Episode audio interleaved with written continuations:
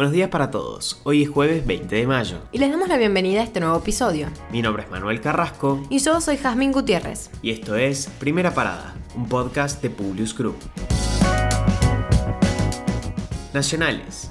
Polémica. El gobierno le adjudicó a Amado Vudú un crédito hipotecario a 30 años a tasa cero. El ex vicepresidente, pese a no reunir los requisitos, tendrá un beneficio para hacer una vivienda de hasta 60 metros cuadrados en la localidad de Quilmes. El acto del sorteo lo encabezó Alberto Fernández y en el gobierno dicen que los datos son falsos.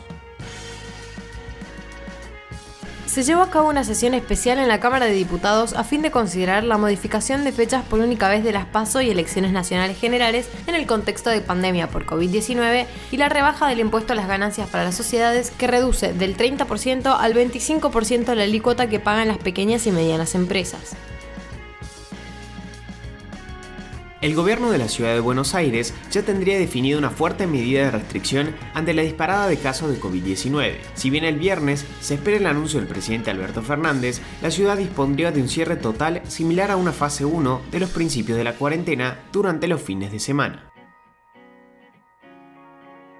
El gobierno prepara una resolución que sería oficializada en las próximas horas para que en el mercado de Hacienda de Liniers solamente puedan comprar carne para exportar los frigoríficos agrupados en el consorcio ABC. Las autoridades están convencidas de que la medida tendrá impacto directo en los precios al mostrador y si eso sucede se podría levantar la restricción de exportar que se fijó el lunes por 30 días. En Casa Rosada calculan que cada 10% de aumento en los valores de los cortes en las carnicerías es igual a un 0,8% de impacto en el índice de precios al consumidor que mide la inflación.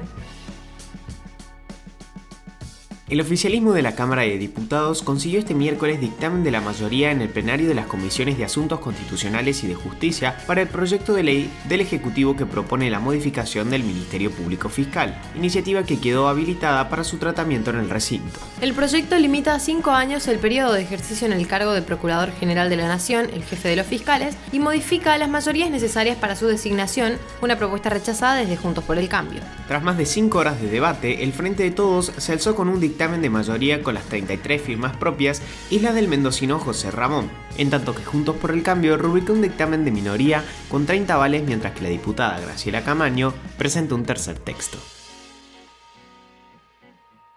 La segunda ola. Dos nuevos récords de coronavirus en Argentina. Confirman 39.600 casos y hay 5.877 pacientes en terapia intensiva. Formosa volvió a notificar contagios de meses anteriores. Esta vez fueron 3.945. También fue récord la carga de testeos, pero se mantiene alta la positividad al 31,5%. Hubo otras 494 muertes. Internacionales. Con marchas y concentraciones en las que se mezclaban actividades artísticas, varias ciudades de Colombia fueron escenario este miércoles de una nueva jornada de protestas contra el gobierno para exigir cambios en sus políticas. Se espera para el jueves una nueva ronda de diálogo entre el gobierno de Iván Duque y los líderes de las protestas.